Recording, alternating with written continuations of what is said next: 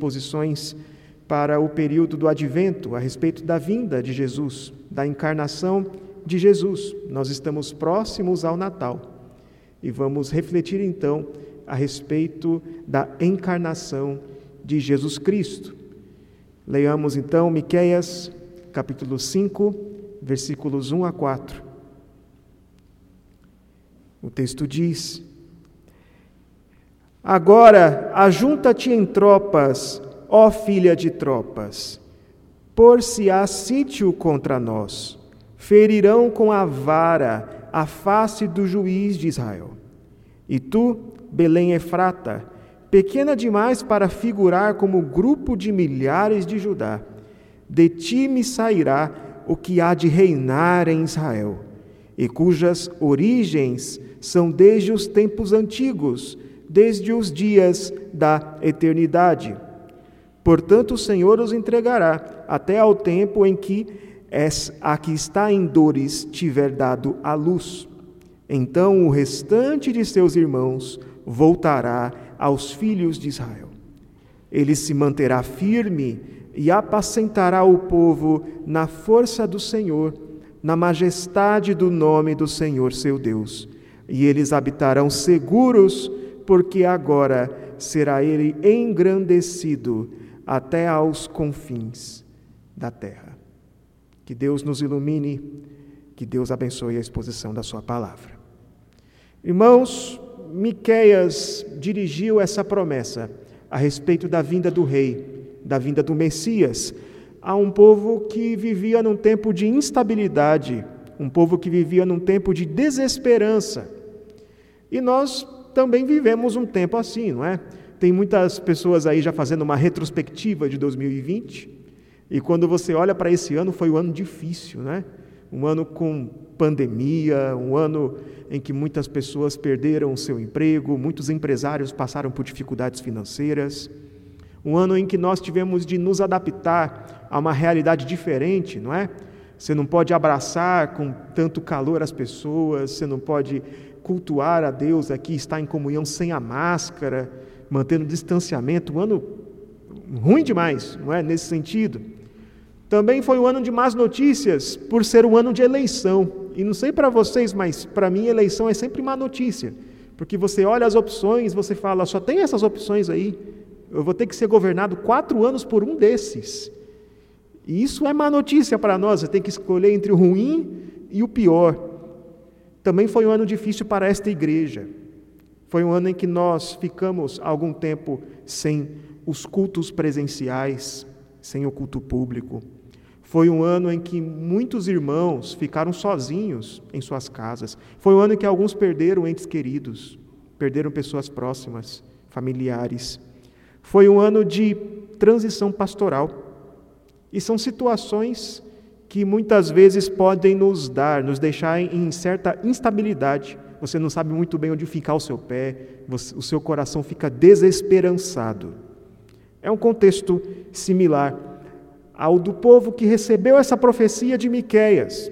Foi durante o ministério do profeta Miqueias que a Assíria invadiu o reino de Israel do norte e destruiu aquela nação por causa do seu pecado. E veja, Miqueias foi um profeta para o povo de Judá, o povo do reino do sul, mas as duas nações eram nações irmãs. Eram nações próximas, tinham a mesma língua, tinham a mesma história.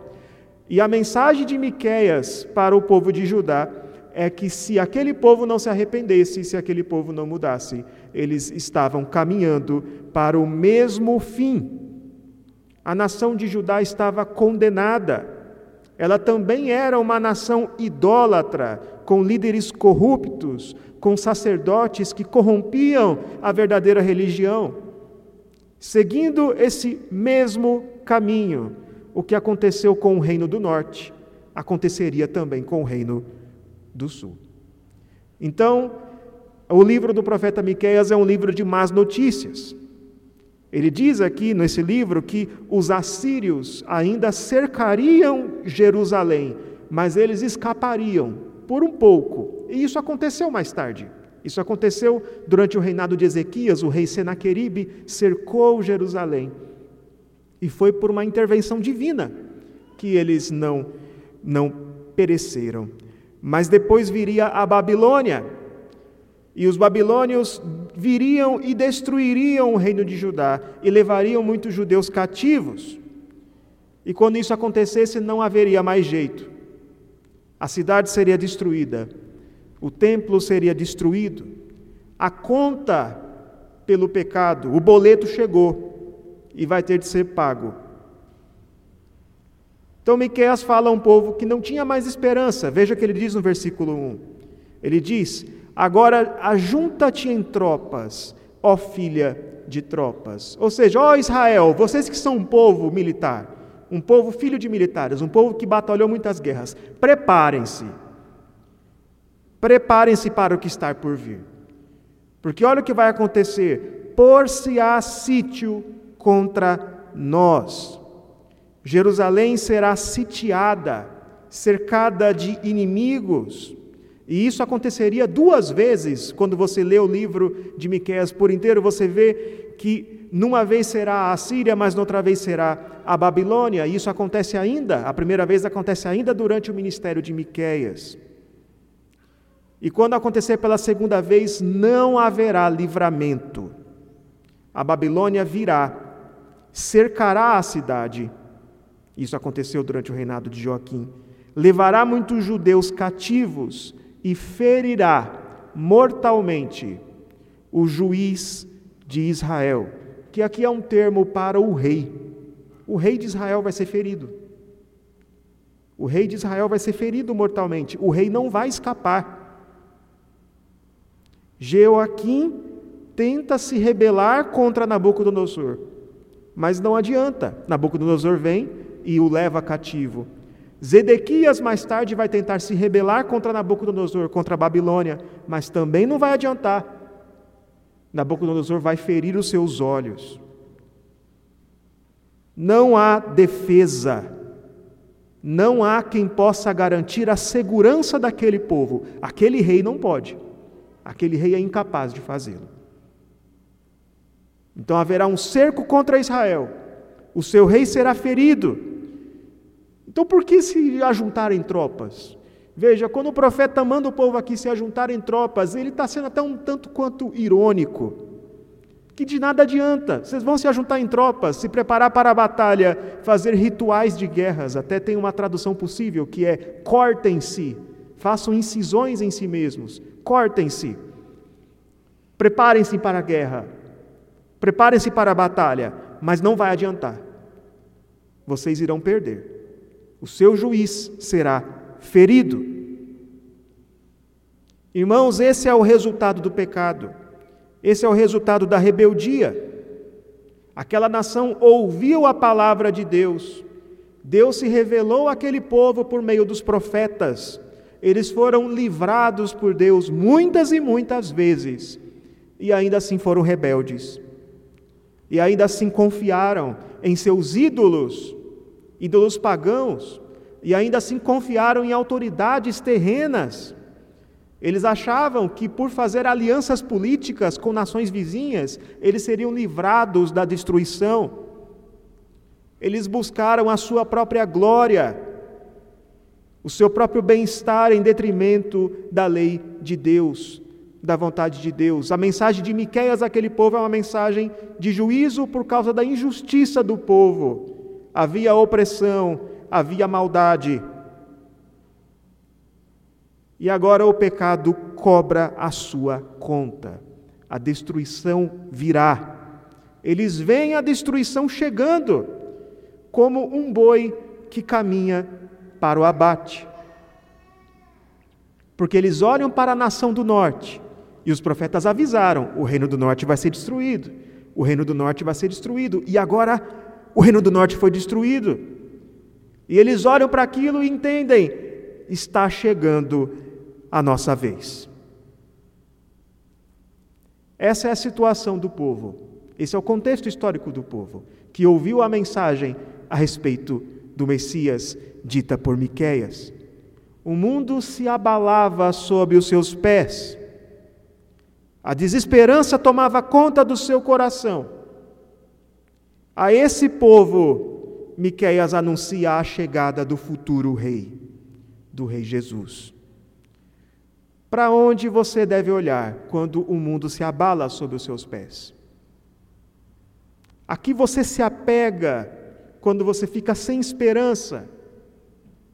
Quando as coisas não vão do jeito que você queria e o desânimo toma conta do seu coração? Quando tudo o que você quer é um pouco de paz? A resposta aqui é clara, irmãos. Olhe para o Rei, espere pelo Rei, veja as grandes obras do Rei.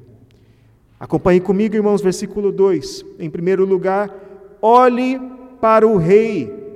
Miqueias anuncia aqui a vinda de um futuro rei, um descendente de Davi, um rei cujas origens são eternas. A mensagem de Miqueias não é só uma mensagem de juízo, não é só má notícia, mas também temos a boa notícia, também temos a esperança. Quando você olha no livro de Miqueias, capítulos 1 e 2, você tem uma mensagem de destruição. Jerusalém vai ser destruída. A cidade vai ser cercada, mas no finalzinho do capítulo 2 temos a promessa de que o remanescente de Israel seria congregado, seria ajuntado e liderado por um novo rei. Então, no capítulo 3, mais ameaças contra os líderes religiosos da época, os líderes corruptos, os sacerdotes corruptos.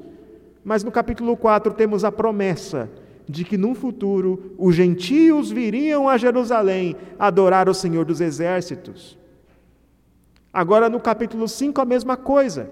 Versículo 1 é a mensagem de juízo. Judá será cercada, o seu rei será ferido, mas a esperança irrompe logo no verso 2, de um modo surpreendente. Do lugar mais inesperado de todos, viria um novo rei, um rei melhor, um rei que de fato cumpre o seu papel. E esse rei viria de Belém, Belém Efrata.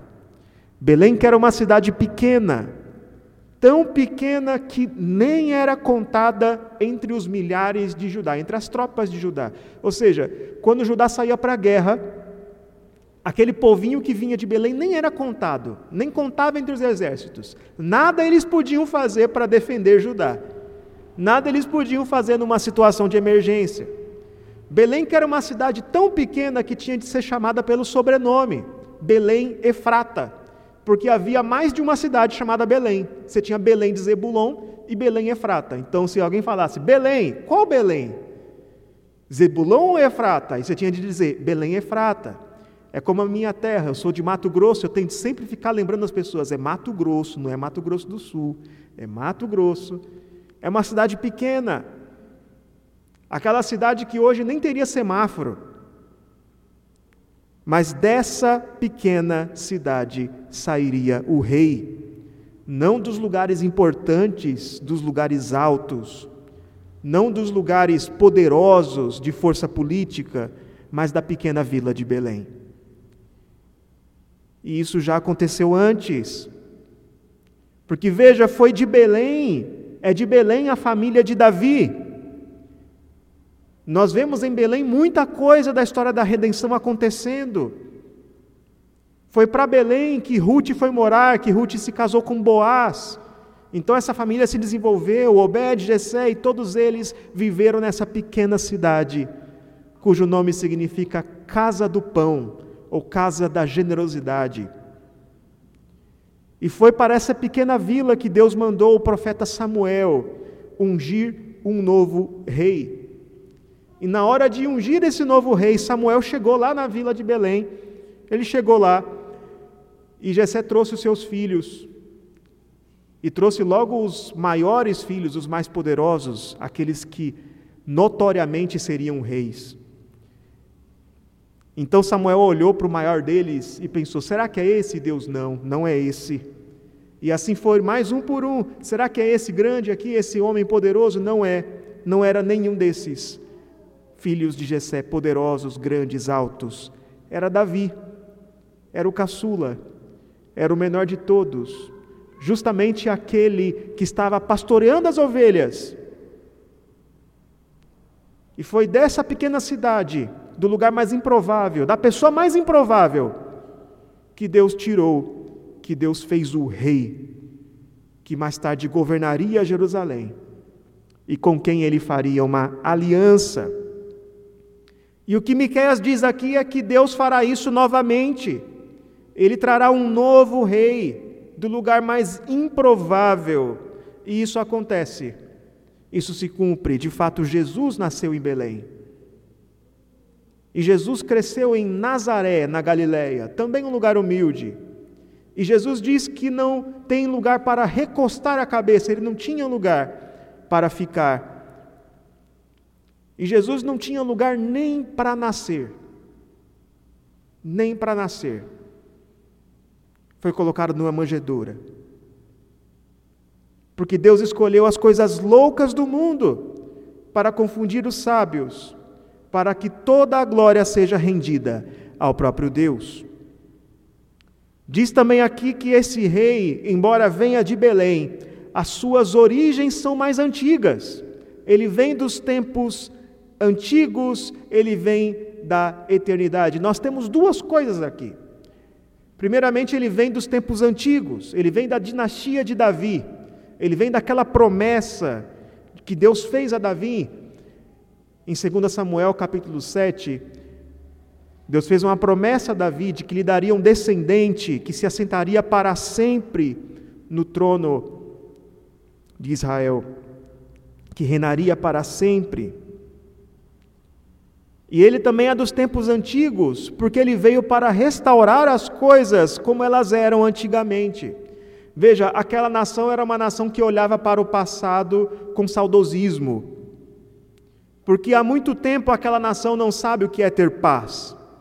Durante o reinado de Davi e de Salomão, eles souberam o que é ter paz, tranquilidade, segurança, divisão sem conflitos. Mas agora eles viviam cercados de inimigos, cercados por grandes impérios que ameaçavam a sua soberania. E Miqueias diz que esse rei vem dos tempos antigos. Ele vem daquela época em, que tudo era bom, daquela época em que as coisas não estavam quebradas. Hoje em dia tem muita gente que gosta de dizer, né, antigamente que era bom, não é? Ah, se as coisas voltassem a ser como eram antes. Ah, na época que eu era criança, as coisas eram tão mais simples. Tem gente até mesmo que diz, ó, eu acho que eu nasci na época errada. Eu queria ter nascido na Idade Média, sei lá, nascido uns anos atrás, não é? Bem, você pode dizer isso e você pode até pensar que antigamente era melhor. Mas se você for voltar para ver quando é que as coisas estavam restauradas mesmo, estavam totalmente certas, não estavam quebradas. Então você vai ter de voltar para o Éden. Você vai ter de voltar para o jardim. Porque foi lá que as coisas começaram a desandar. Foi lá que houve o primeiro pecado, a primeira rebelião do homem. E esse rei viria para restaurar as coisas como eram antes como deveriam ser. E a origem desse rei é eterna, a sua origem é da eternidade. Ele é anterior à própria rebelião, ele é anterior a Davi, a Abraão, até mesmo a Adão.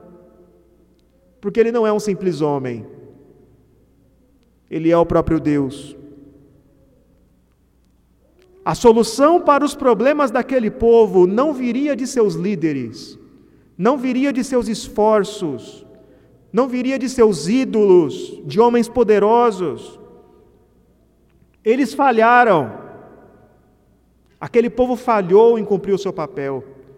Os líderes falharam em cumprir o seu papel. A solução para os problemas daquele povo viria de cima, viria do alto.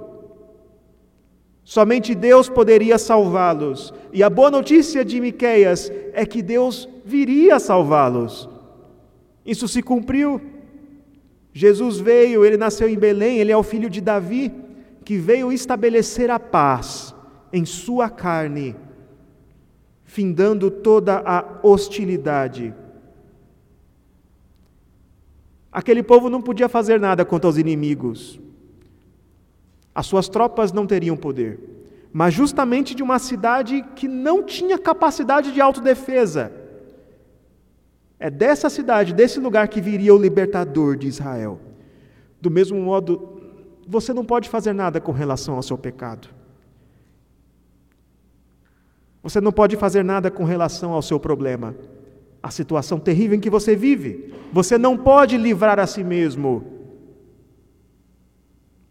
Mas Deus enviou a Jesus Cristo, que pode fazer por você, que faz por você aquilo que você não pode fazer por si mesmo. Ele pode te livrar dos seus pecados, ele pode te dar esperança, ele pode te tirar da, do, da culpa do pecado.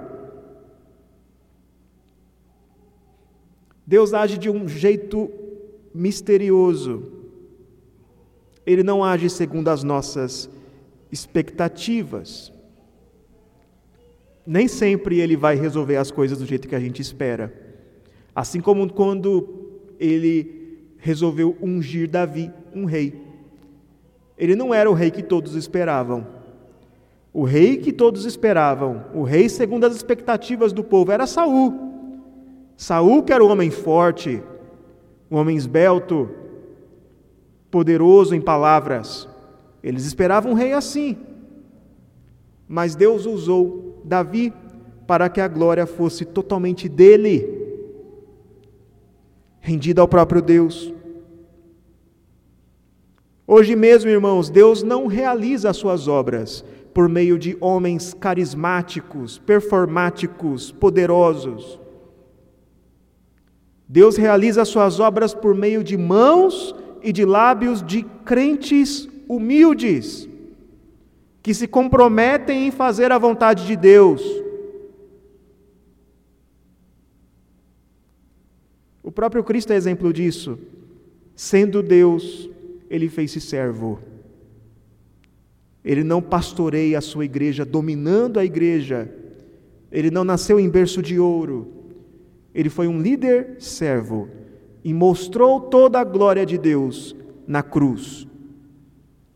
Se aquele povo confiava em líderes poderosos que prometiam livrar o povo de seus inimigos, livrar a, livrar a nação de seus inimigos, se eles temiam o fato de que os reis atuais daquela nação não seriam capazes de fazer frente aos inimigos que os cercavam, o que Miqueias diz aqui, o que Deus lhes garante é que Deus libertaria o povo. Não por sua, não pela força do próprio povo, não pelos meios que eles dispõem,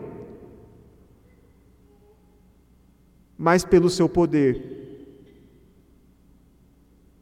Para que a glória do próprio Deus seja manifesta, para que todos vejam que é de Deus que vem a salvação. Somente uma intervenção divina poderia fazer Belém dominar o mundo. Somente uma intervenção divina pode livrar você de seus pecados e de suas consequências. Nenhuma estratégia, nenhum esforço, nenhum simples homem, sacerdote, pode livrar você de seus pecados e dirigir a igreja o crescimento e a saúde da igreja não dependem de nenhum homem, somente de Cristo. Em segundo lugar, em momentos de desesperança, espere pelo Rei. Versículo 3.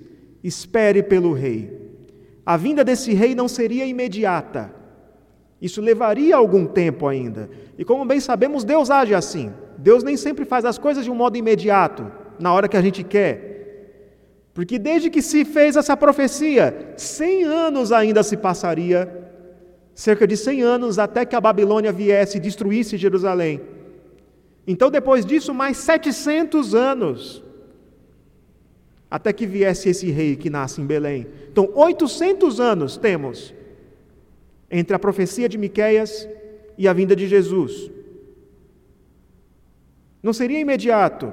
E o que, que aconteceria até lá? Como é que seriam as coisas até que chegasse lá? É o que ele diz aqui: o povo seria entregue, o povo seria dado, o povo iria sofrer até a chegada do rei. E foi o que aconteceu. O povo continuou sofrendo por causa dos seus pecados. Eles continuaram nas mãos das nações estrangeiras. Nabucodonosor veio depois de cem anos e levou cativo os nobres de Judá e destruiu Jerusalém. 70 anos depois da vinda de Nabucodonosor, o povo retornou a Judá, reconstruiu a cidade e o templo, mas as coisas não voltaram a ser como eram antes, porque eles nunca mais tiveram um rei. Nunca mais tiveram um rei. Eles permaneceram um povo subjugado. Primeiro pelos persas, depois pelos gregos, depois pelos romanos eles viveriam sem paz, nas mãos de governantes que não intentavam o seu bem. Essa é a mensagem de Miqueias. A verdadeira paz não vem imediatamente. Não, muito sofrimento ainda haveria de acontecer. Mas esse sofrimento não é sem razão. Há um propósito para esse sofrimento. Todo esse tempo, na verdade, eram as dores de parto. O que, que, que, que é esse negócio aqui de dores de parto? Até que a que está para dar a luz dê a luz. Em Miqueias capítulo 4, versículo 10, temos a figura de Israel, da nação de Israel, da nação de Judá, como sendo a filha de Sião, que está prestes a dar a luz. Prestes a dar a luz aos planos, ao acontecimento dos planos de Deus. Em Apocalipse capítulo 12, nós temos uma figura parecida de uma mulher grávida que sofre com as dores de parto, até que lhe nasce um filho varão que regerá as nações com vara de ferro. Sabemos que esse filho é Jesus. A discussão a respeito da passagem se dá em torno de quem é essa mulher que está prestes a dar à luz. E os católicos romanos interpretam essa mulher como sendo Maria, mas quando nós olhamos aqui para o contexto de Apocalipse, para o contexto de Miqueias, para o contexto de Isaías, nós vemos que essa mulher, na verdade, é a igreja. É a igreja do Antigo Testamento. É o povo de Deus que sofre, que sofre como uma mulher com dores de parto. Em várias passagens da Escritura nós temos a figura da igreja como sendo uma mulher que sofre. E o ponto aqui, irmãos, é o seguinte: o povo de Deus vai sofrer enquanto aguarda pelos cumprimentos dos planos de Deus. Durante todo esse tempo, durante esses 800 anos entre a profecia de Miqueias e a vinda de Jesus, um remanescente fiel aguardou os cumprimentos das promessas de Deus em meio a muito sofrimento, vendo as coisas ao seu redor serem abaladas, vendo a nação passar por uma situação difícil, vendo a igreja passar por uma situação difícil. E em todo esse tempo, Deus estava cuidando desse povo. E Deus estava preparando tudo. Ele estava preparando tudo para que na plenitude dos tempos, para que no tempo certo, Jesus viesse. É assim que Deus opera a sua providência. Ele faz as coisas de um modo misterioso. Foi assim na época que Jesus nasceu. Foi assim na época que Jesus nasceu. Deus anunciou a Maria que um filho lhe nasceria. E isso trouxe muitos problemas a Maria, não é? Ela ainda não era uma mulher casada. José quase a deixou por causa disso. Então depois veio o imperador romano e decidiu fazer um censo, obrigando todos os, todas as famílias de Judá a irem até a sua terra natal, justamente na época mais difícil da gravidez de Maria, justamente quando ela estava lá com um barrigão. Agora imagina você tendo de viajar em cima de um animal por muito tempo, uma longa distância, justamente nesse período tão frágil tudo para que o, a profecia se cumprisse. Para que Jesus nascesse em Belém. Para que ele nascesse em Belém. Muitas dores, muito sofrimento há de acontecer por causa do nosso pecado, por causa dos planos de Deus, para que se cumpra o propósito de Deus. Para que se cumpra o propósito de Deus, aquele rei haveria de morrer numa cruz. E o plano vai muito além. Qual é o plano de Deus com tudo isso? O que, que Deus quer? Ele vai muito além do que os judeus imaginavam. É o que ele diz aqui no verso 3: o plano é que o, até que o restante de seus irmãos voltem. Veja, o contexto de Miqueias era ensinar aos judeus, ao povo do sul, à luz do que aconteceu ao povo do norte. O povo do norte foi destruído por Deus, foi espalhado pela Síria. E os, eles eram um povo perdido. E os judeus são um povo que ficou. E a promessa que o profeta ensina aqui, que o profeta traz àquele povo, é que os perdidos de Israel seriam reunidos, seriam trazidos de volta. Aqueles que são do Senhor, que estão entre os samaritanos, que estão até mesmo entre os gentios. Você vê isso no verso 4, no capítulo 4. Todos os filhos perdidos de Deus serão trazidos de volta à casa do Pai. Essa é a promessa.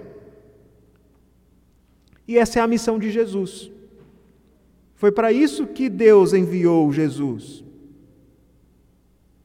Foi para trazer os pecadores de volta a casa, a casa do Pai. Ele veio para resgatar os filhos perdidos. Ele veio para chamar as ovelhas suas de volta para o seu aprisco.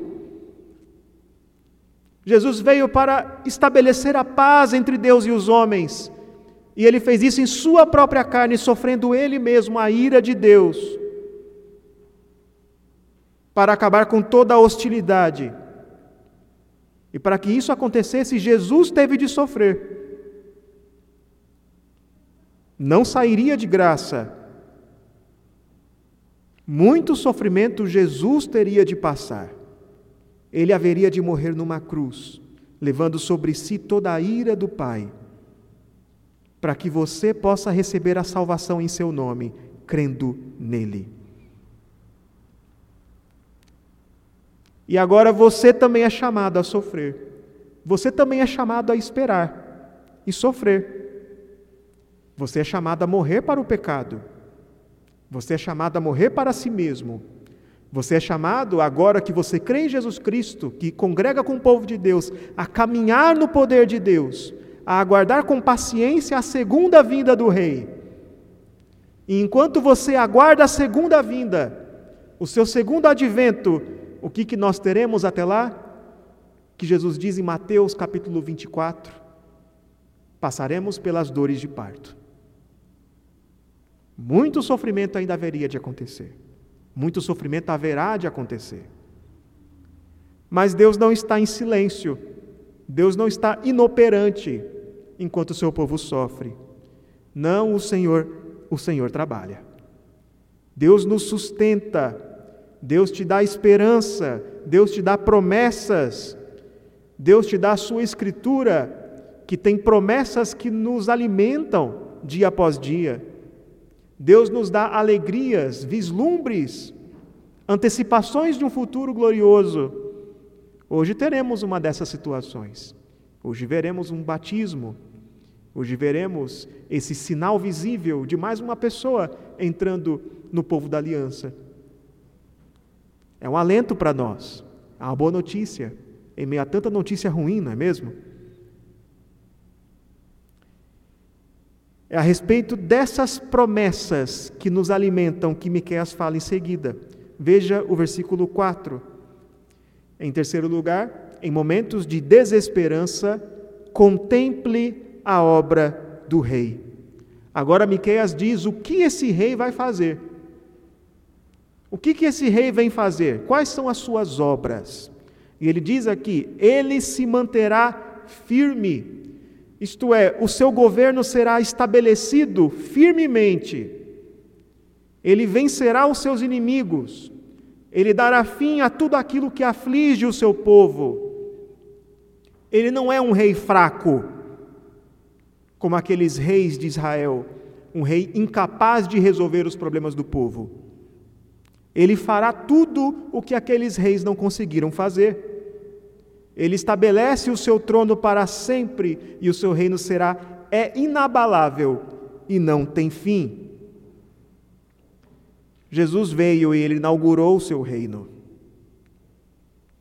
Jesus veio e inaugurou o reino de Deus.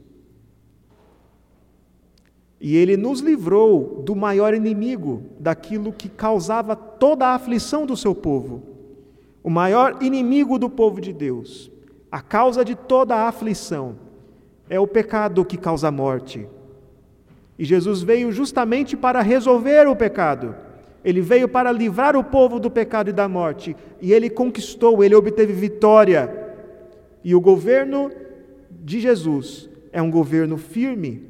O seu reino é inabalável, ele durará para sempre. A segunda obra do rei aqui, ele diz: ele apacentará o seu povo. O rei pastoreará, ele vai pastorear o seu povo. A palavra apacentar significa literalmente alimentar as ovelhas, alimentar o rebanho, guiar o rebanho até onde tem alimento, onde tem águas tranquilas. Apacentar também é um termo usado no Antigo Testamento para referir-se àquilo que os reis deveriam fazer. Os reis eram os pastores da nação. Jesus é o nosso pastor. Ele disse: Eu sou o bom pastor que dá a vida pelas ovelhas. E ele é um pastor muito melhor que qualquer rei de Judá e de Israel. Ele é um pastor que não é como aqueles líderes corruptos que oprimem o povo, que traem o povo. Ele não é como muitos que se dizem pastores hoje em dia, que buscam dinheiro, que buscam aparição, que querem ganhar notoriedade. Não, Jesus é o pastor que morre pelas suas ovelhas. Ele é o pastor que de fato derrota o maior inimigo. Ele expulsa os lobos. Ele nos chama. Ele chama as suas ovelhas por meio da sua palavra, e as suas ovelhas escutam a sua voz e o seguem. E ele apacentará o povo na força do Senhor, na majestade do nome do Senhor. Ele não é um pastor que aponta para si mesmo, ele é um pastor humilde. Ele aponta para o Pai. E ele cumpre o seu pastoreio, a sua obra, morrendo na cruz e ressuscitando, realizando a vontade do Pai para conquistar para mim e para você bênçãos espirituais. Jesus é o verdadeiro pastor da igreja. Ele é o pastor da igreja. Todos os outros pastores, todos os presbíteros, todos nós somos auxiliares. Todos nós. Ele é o pastor titular da igreja. Ele é o supremo pastor. É ele que dirige a igreja de Cristo. E ele faz isso sim, usando aqueles líderes que foram designados por ele mesmo para governar a igreja, os presbíteros. Ele declara a sua vontade, mas é ele que pastoreia a igreja. E o que quer que aconteça com a igreja? Ele está pastoreando a igreja. Jesus está dirigindo a igreja.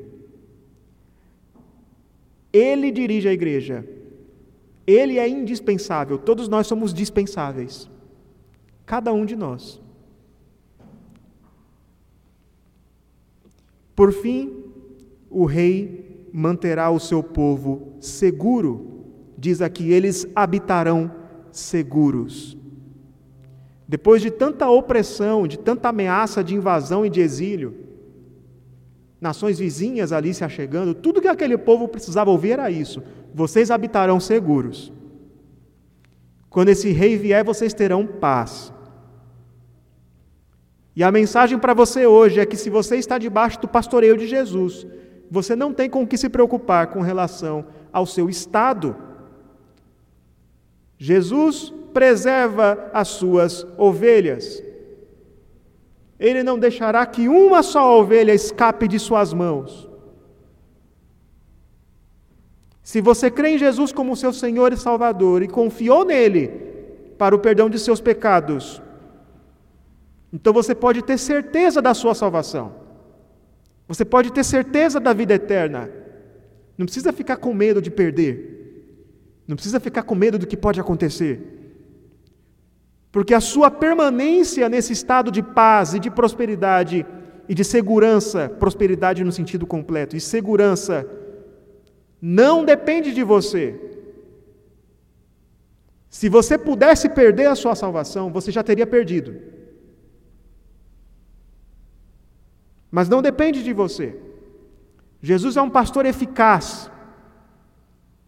Ele de fato conduz as suas ovelhas. Ele não tenta, ele faz. Ele conduz as suas ovelhas a pastos verdes, ele de fato dá perdão, ele de fato purifica a sua alma, ele te justifica e te santifica. De modo que, ao saber disso, dessa segurança que temos em Jesus, agora nós podemos viver em santidade, podemos viver com tranquilidade, sabendo que o nosso pastor nos dirige o nosso pastor nos manterá seguros. Ele não vai nos perder. Ele não vai te perder. Irmãos, como já deve ter ficado claro, esse rei já veio. Ele é Jesus, o filho de Davi, aquele que nasceu em Belém, aquele que veio e inaugurou o seu reino. E ele viveu sem pecado. E ele deu a vida por suas ovelhas. E ele ressuscitou e hoje reina acima dos céus, como nós cantaremos daqui a pouco. Ele veio para que todo aquele que nele crê não pereça, mas tenha a vida eterna e de fato seja preservado nela. E esse anúncio a respeito desse rei veio a um povo cansado, desesperançado, que estava numa situação da qual não conseguia sair sozinho que era a sua situação, é a sua situação, quando você está sem Cristo. A situação de todo aquele que está sem Cristo é essa: pecado, rebelião, desespero, sofrer as consequências do pecado. A esses que estão cansados, foi dada a mensagem da vinda de Jesus. Olhe para Jesus. É Ele que vai te livrar. Ele é o próprio Deus. Ele veio te salvar. A sua origem é eterna. A solução para o seu problema não vem de você mesmo, de seus esforços.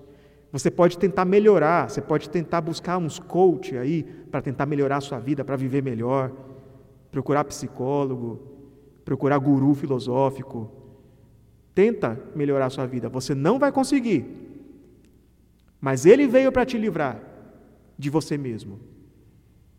Espere por Jesus. Quando você crê em Jesus, quando você entra na igreja, você faz parte do povo peregrino, do povo que espera. Assim como o povo do Antigo Testamento aguardava a chegada do rei, nós também aguardamos a sua segunda vinda.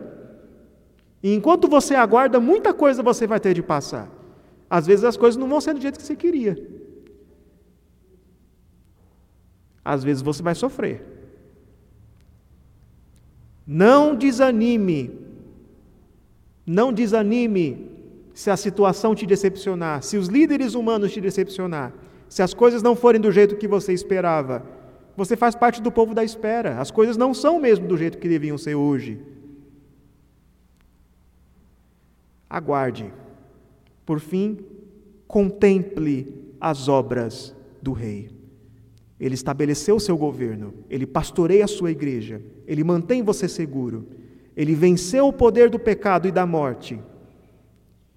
Ele de fato levará as suas ovelhas seguras até a casa do Pai. Se você confiar nele, creia nisso. Que Deus abençoe a sua igreja, essa igreja que sofre, que espera nesse mundo, tendo em vista a esperança do porvir. Que Deus os abençoe. Irmãos,